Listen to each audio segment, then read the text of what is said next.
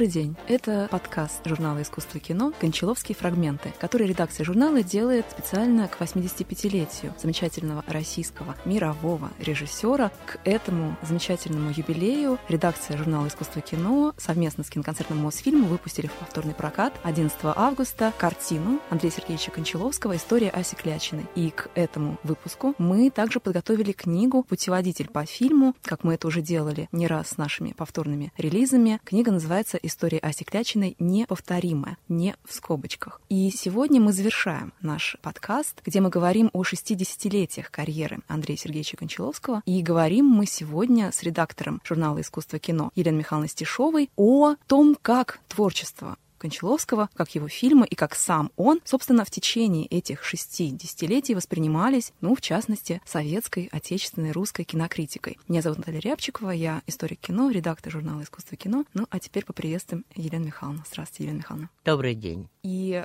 вы идеальный человек для того, чтобы говорить о вот этой смене, ну, наверное, это все таки смена, да, отношения к фильмам Кончаловского на протяжении десятилетий, потому что, собственно, наверное, практически все их видели в момент выхода. Какой ваш был первый фильм Кончаловского? Вот если так в кинотеатре вспомнить. Ну, конечно, Осеклячина. То есть, действительно, мы начинаем буквально со второго полного метра. Я бы вас сначала спросила про ваше личное ощущение вот от того просмотра, потому что не всем тогда это удалось сделать. Удивительно то, что второй просмотр, вот только сейчас на Медне, да, абсолютно повторил мои ощущения там э, столетней давности, как это ни странно. Тогда это была такая премьера, не шумная, без красной дорожки, как это было в тогдашние годы. Все было очень скромно. Это было в Белом зале, а не в Большом зале Дома кино. Народу было много, принимали картину, что называется, открыв рты и глаза.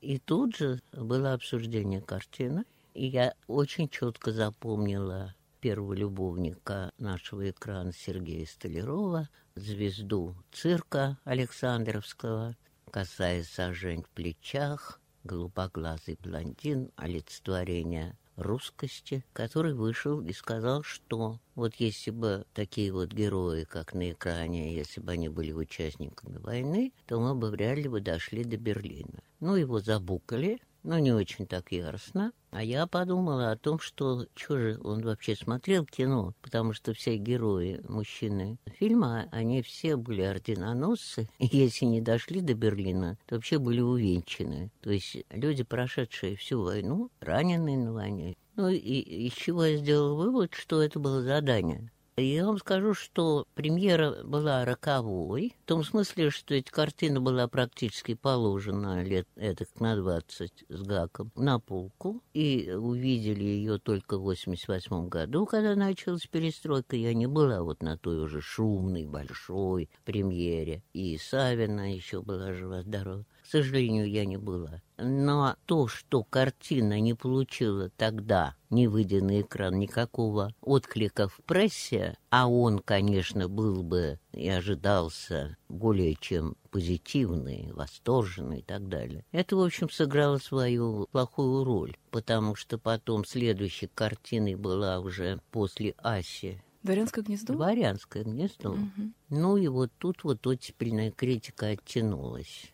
Рецензий было очень много. Особенно я запомнила рецензию своего дружбана и сокурсника Станислава Рассадина, замечательного критика и литературоведа. Но она была в советском экране, где он просто размазал по стенке эту картину. У нас в искусстве кино тоже были более чем критические, и не одна рецензия. Ну, его как бы били за изображение безудержного барства, за неудачу Кулагина на роль Лаврецкого, за какие-то придумки вольные. И, значит, самый большой авторитет в Тургеневидении такой был профессор Гуральник, просто, что называется, рыдал на своей рецензии, как он печалился, а, значит, по поводу того, во что превратил этот гениальный роман, не прочитав его, вот этот молодой режиссер. И к тому же я вспоминаю нашего профессора по университету Геннадия Николаевича Поспелова, теоретика и литературы веда, который очень строго относился ко всем подобным опытам, экранизациям. И чаще всего он говорил, ребята, это подсудное дело.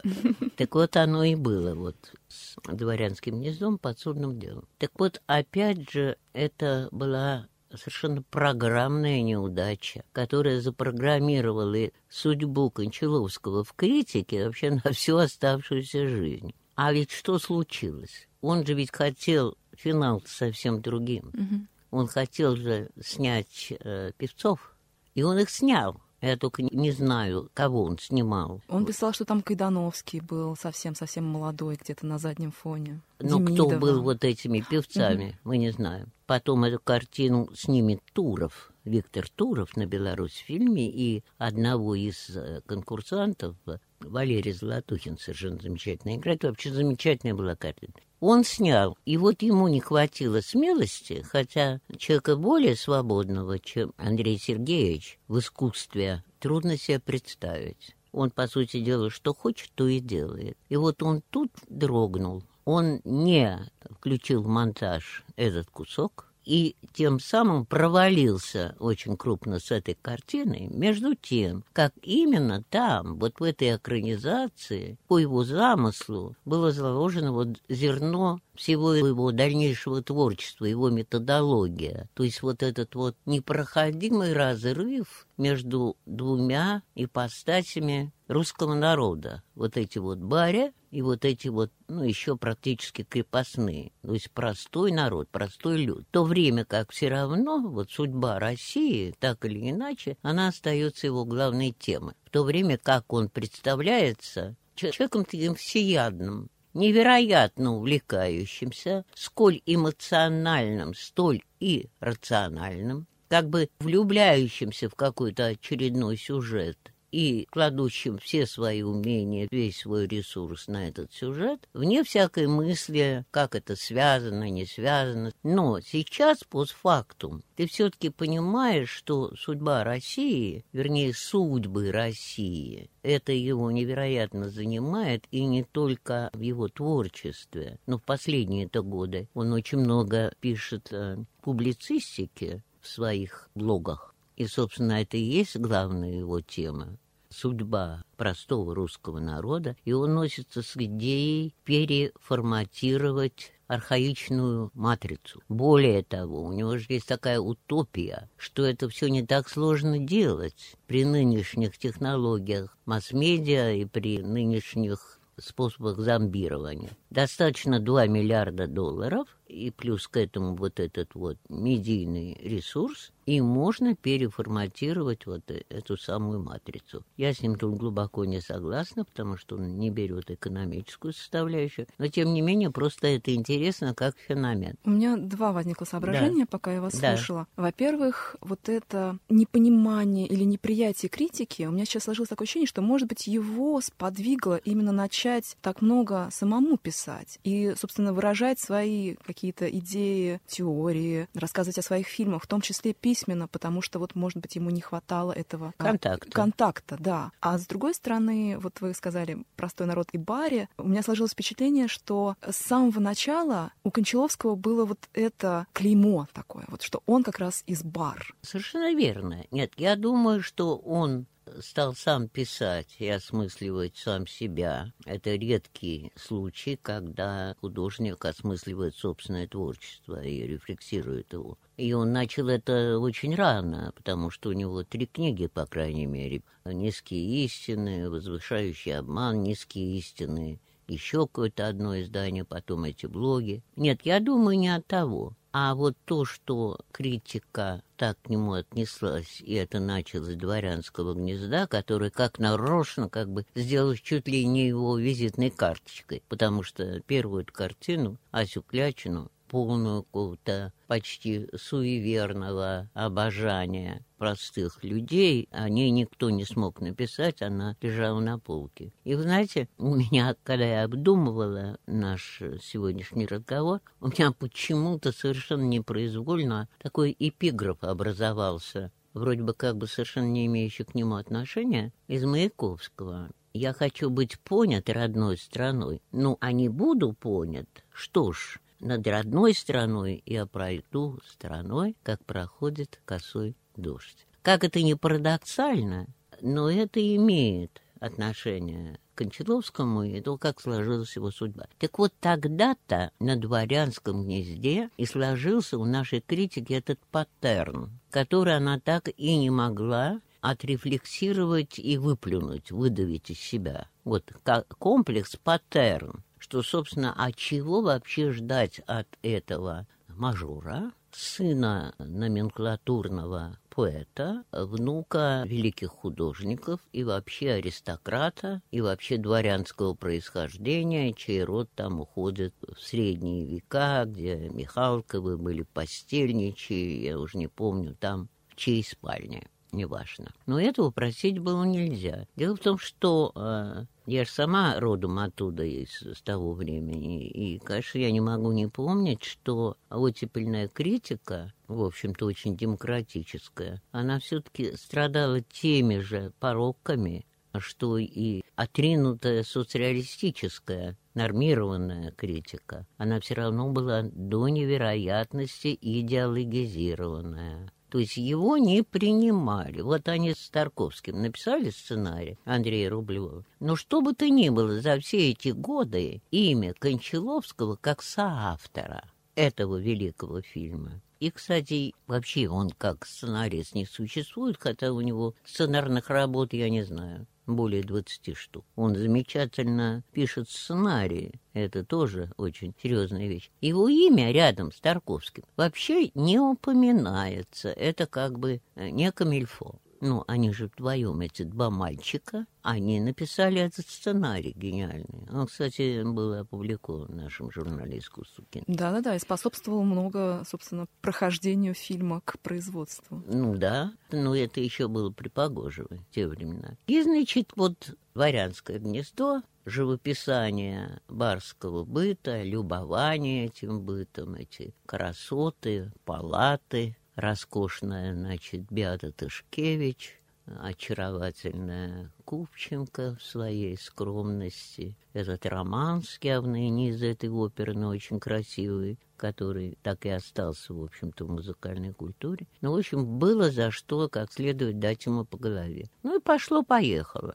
Он делает романс о влюбленных, 74 год. Угу. Это тоже вызывает невероятные критические баталии. Кстати, были очень большие сторонники. Были какие-то молодые критики, которые олицетворяли себя с этим самым героем, вспоминали, значит, просто биографически детали из своей жизни, там мчаться на мотоцикле, когда у тебя за спиной любимая, в общем, красота, лепота и все. А были яростные совершенно противники, и они, конечно, не прощали эту вот вторую новеллу, когда его призывают никто не обращал почему-то внимания, что она снята совершенно условно, угу. почти театральных тонах, абсолютно равнодушно, без всякого пафоса. Но это знамя, это Родина-мать. Ну, никто почему-то не судил художника по законам над собою им поставлено, а судили личность. Вообще вот этот переход на личность — это болезнь нашей критики. Нету текст. Анализируйте текст, а не, не анализируйте личность автора. Это сюжет для абсолютно другой темы. Нет, поступали вот ровно так. И, ну, это было романс, он был 10 лет спустя после шербургских зонтиков, которые у нас видели. Они были куплены, там что-то антивоенная картина. Но он действительно повторяет сюжет один к одному. Ну, что ж тут говорить. Ну, конечно, наши критики-доки все это пронюхали, все это понимали, и поэтому этот фильм в миру бродил, и очень популярен был такое название романса влюбленных «Шербургские танки». Вот так вот мы поступали с Кончаловским. Совершенно несправедливо, действительно, потому что помимо вот этого фрагмента со службы в армии, там начало, финал, та же самая Купченко, та же самая Ия Савина, не говоря уж о Кореневой, Градский, который поет, столько всего в этом фильме намешано, но фокусировались вот именно на этом, да, именно на танках. Именно вот на этом коротком плане, который вообще реял, вот сейчас он у меня стоит в сетчатке. Фильм-то был еще на широком экране, на широкой пленке снимали, а, значит, такой фронтальный, фронтально снятый, это знамя, это строй солдат под этим знаменем, который просто подавляет этих самых ребят. Это не читалось, а главное, что вот он это сделал. То есть априори считалось, что это есть прославление, это пафос, направленный специально в какие-то там кабинеты. Вот так это прочитывалось, как будто писали не критики, а какие-то чиновники из идеологического отдела ЦК. Ну, вот так вот. Ну и, конечно, вот этот американский зигзаг, когда после огромного международного успеха Сибириады абсолютно непонятый, я вот сейчас вот, э, он, он уехал буквально через год. Он же получил гран-при Кан, и его там стоя приветствовали. И фильм не был совершенно прочитан. А в лучшем случае как номенклатурный эпос. Ну, а вот всю эту мифопоэтическую традицию с очень глубокими корнями, которую он освоил и наложил это вот на сибирский край, и это было очень органично. Постановочно это, кажется, предельно сложно и очень здорово сделано.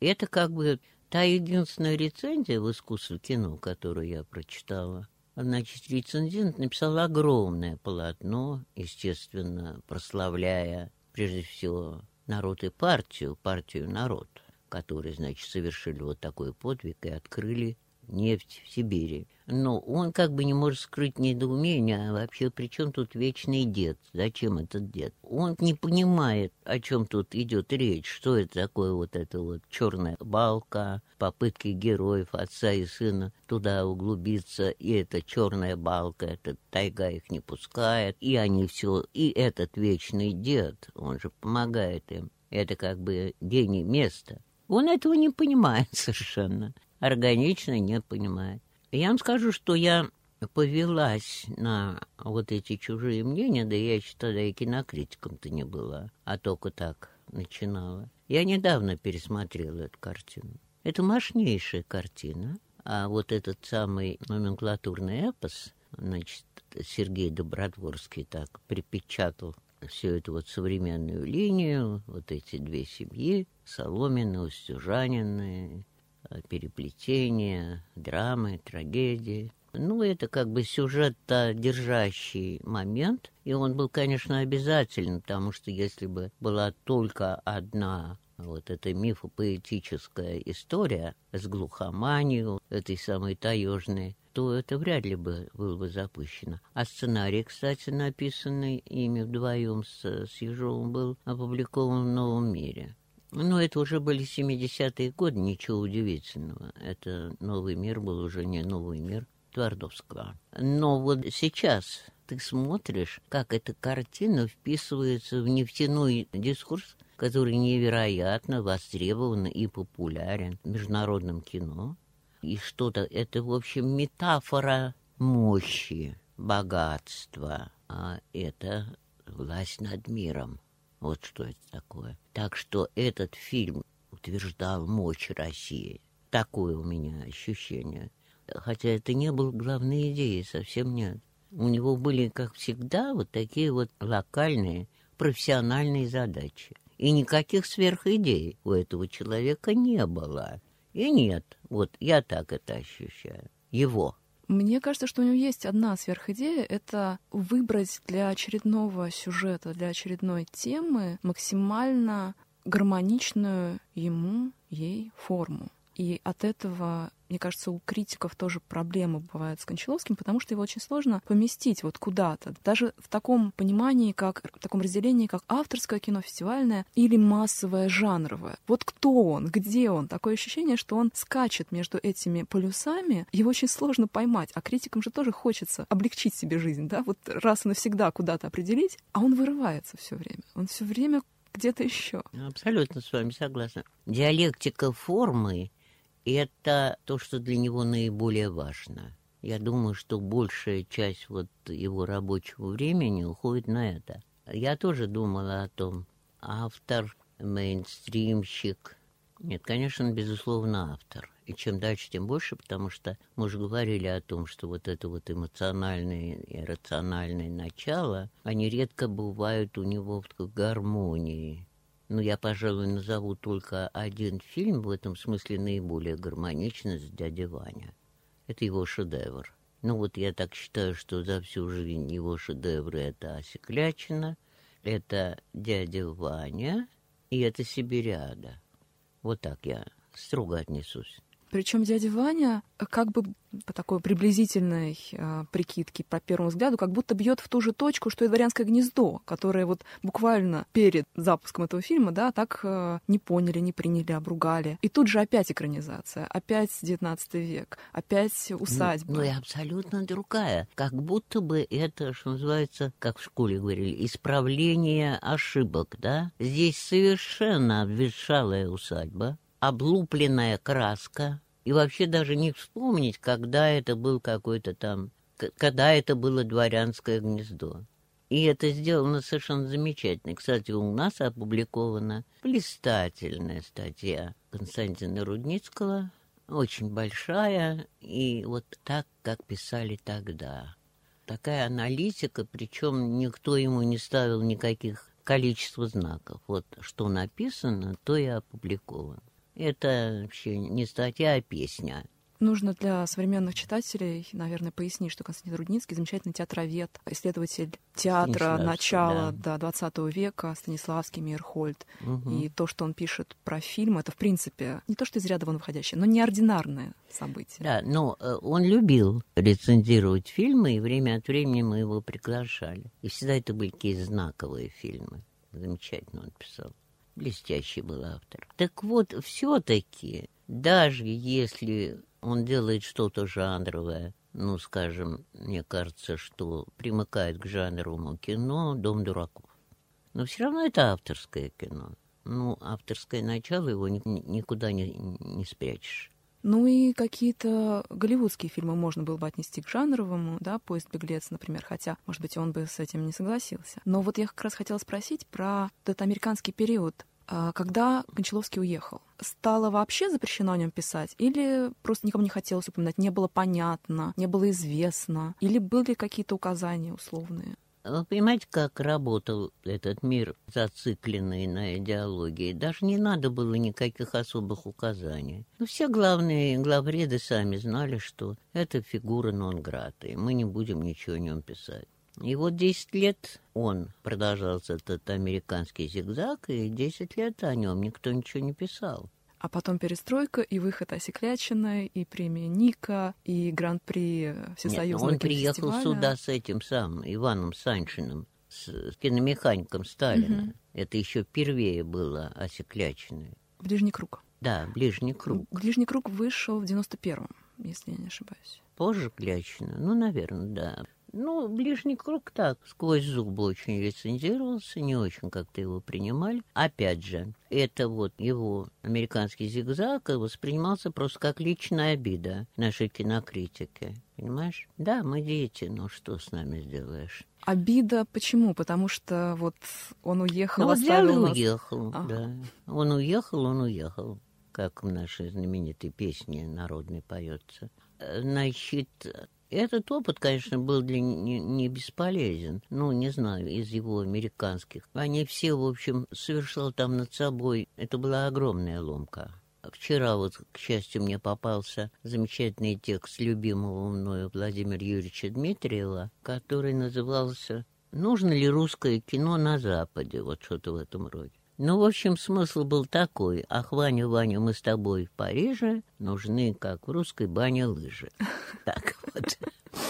Абсолютно. И, в частности, он там пишет о американском периоде Кончаловского и говорит, что есть только два фильма, которые он, а он очень строгий был критик, который я принимаю, это «Поезд-беглец» и «Любовники Марии», потому что он делает, пусть американскую продукцию, но сквозь русскую ментальность. Здесь у него Платонов, там что-то он еще подстраивает под «Поезд-беглец», ну, там Курасавы сценарий изначально, но он помещает на Аляску, и это такое как будто возвращение в Сибирь, скажем так. Ну, вообще-то она производит впечатление, эта картина. Она очень мощно, очень профессионально сделана. А все остальное, Дмитриев говорит, ну, это вообще, называется, все это как бы не зачитывается.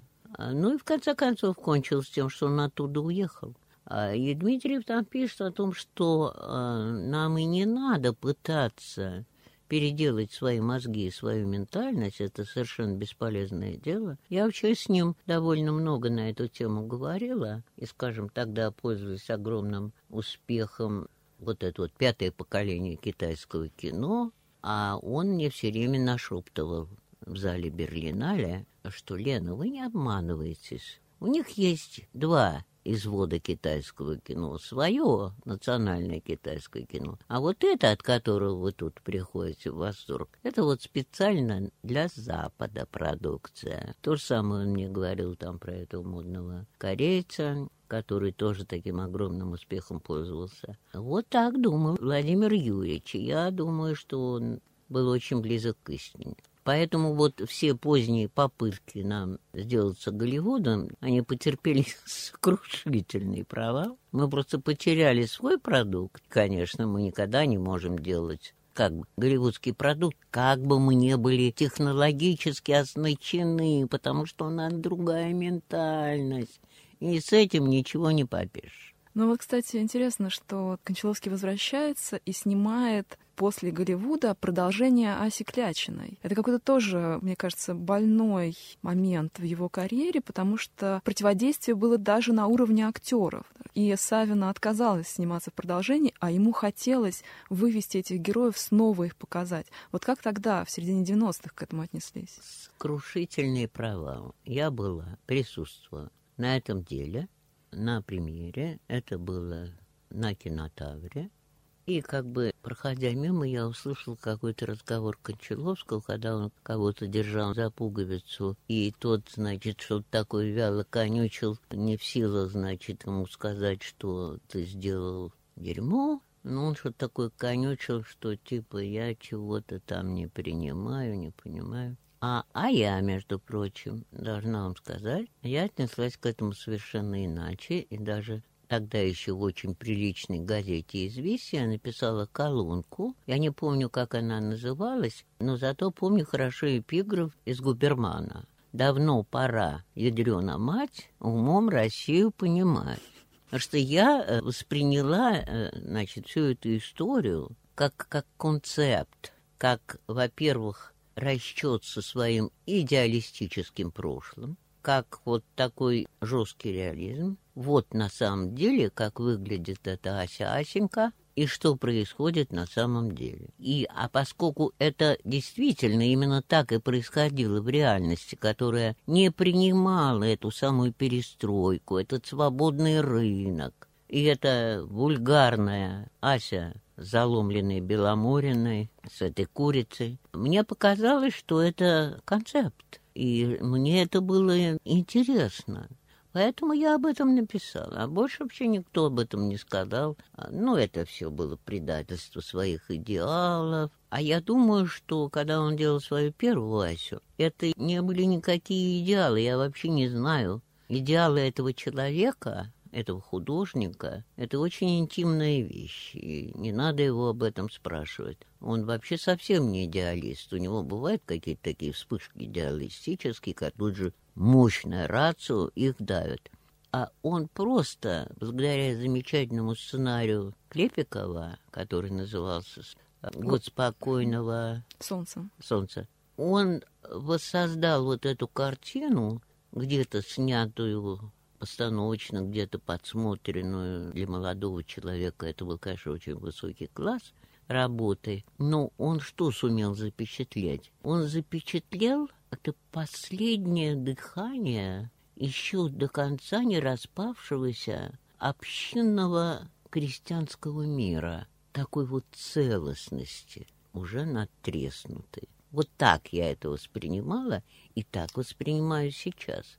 Сейчас это уже давно ушедшая натура. Смотришь на это, в общем, с какой-то болью. Но это было. То есть э, это он показал в «Истории Осеклячиной», а потом в «Курочке рябе» как бы вернулся и показал, что случилось. Да, как что трещина расползлась. Да. Ну, никто этого не увидел, не узнал и не захотел понимать, потому что все равно работал паттерн. Вот что не делает Кончаловский, вот все не так и все плохо. Это удивительно, на самом деле, конечно, удивительный подход к режиссеру, который действительно принес отечественному кино столько признания, если мы считаем признание, выраженное в призах на зарубежных фестивалях класса А. Ну да. да. Который принес столько прессы, если мы будем говорить, допустим, о тех же 90-х, об «Одиссее», да, которая тогда была самым дорогим телепроектом международным. Действительно гигантский, гигантского масштаба проект. И он продолжает это делать, и действительно какая-то парадоксальная ситуация, когда надо бы за это хватать пытаться и превозносить это, каждый раз это как будто действительно обида, и как-то он разочаровывает все время людей. Ну вот этот паттерн не людей. Mm. Мы сейчас не говорим о зрителе, поскольку мы уже с вами поняли и решили, что это автор. Поэтому ждать огромного зрительского успеха тут э, не приходится. Но мы говорим о нашей критике наш разговор именно не столько о юбиляре, сколько о том, как его творчество отразилось в российской критике. Не знаю, правильно ли мы делаем методологически. Сегодня надо бы ему петь осанну и всякие комплименты и комплименты. Но вот так уж сложилось, что мы поговорили и об этом. И потом вот вы сейчас вспомнили его эти вот колоссальные серийные проекты которые тоже тут так через губу воспринимались. То есть никто их не успевал, никто их там не вытаскивал. Особенно после того, как не стало Аля Крепкова, это был журналист и искусствовед, и доктор искусствоведения, который сотрудничал очень прочно э, с Андреем Сергеевичем, и все его книги практически надиктованы Александру Иосифовичу. А если бы был Алик, может быть, что-то было иначе потому что он все-таки был влиятельным киноведом и широко печатался, но он ушел. А, кстати говоря, Андрей Сергеевич его снял в маленьком эпизоде, знаете, да, в этом киномеханике Лепкова. В ближнем круге. В ближнем угу. круге. Он играет вот этого Губельмана или да, да, да, вот да. этого еврея, которого он убивает тут же, на глазах у всех. Да, это был Алик. Но, тем не менее, он, что называется, легко, легкой походкой подтянутого, очень красивого, молодого человека, гораздо более привлекательного, чем он был в молодые годы, такой толстый, мешковатый и одутловатый. Он идет над родной стороной и что хочет, то и делает. Его публицистика замечательна. Мне она очень интересна. Я могу с ним спорить, я могу быть его оппонентом. Но мне очень интересно, что он об этом думает, потому что я сама думаю об этой самой матрице. Особенно сейчас много об этом думаю, а, и что именно то, что мы бессознательно несем в своем компьютере, которым мы никак не заведуем и отмычки к нему не знаем, это определяет нашу жизнь. Так что он очень четко вот эти болевые точки понимает. Но я думаю, что на этом мы можем пожелать юбиляру продолжать нажимать на болевые точки, как бы, может быть, критики это а, не было больно, тоже болезненно, и как бы она не выражала свое отношение к этому. Спасибо большое, Елена Михайловна. Может быть, что-то, что мы не затронули, вам хочется еще высказать отдельно? Пожалуй, я бы отметила вот какую вещь. Мне кажется, очень важную для понимания его образа. Вот обратите внимание, он одинок. У него нет никакого худсовета, с которым он там советуется и принимает решения какие-то. Время от времени он приглашает к себе каких-то интересных ему людей для того, чтобы показать им картину, посоветоваться с ними. Но он одинок, он одиночка. Вот так я его воспринимаю. Все свои решения он принимает в полном одиночестве. И здесь я его понимаю и приветствую. По сути, большой художник, он обречен на одиночество.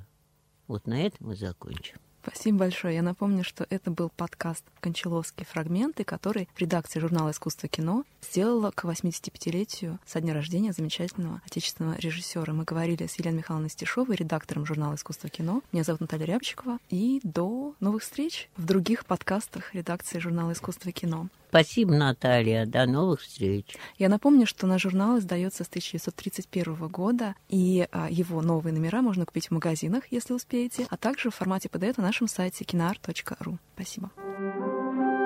thank you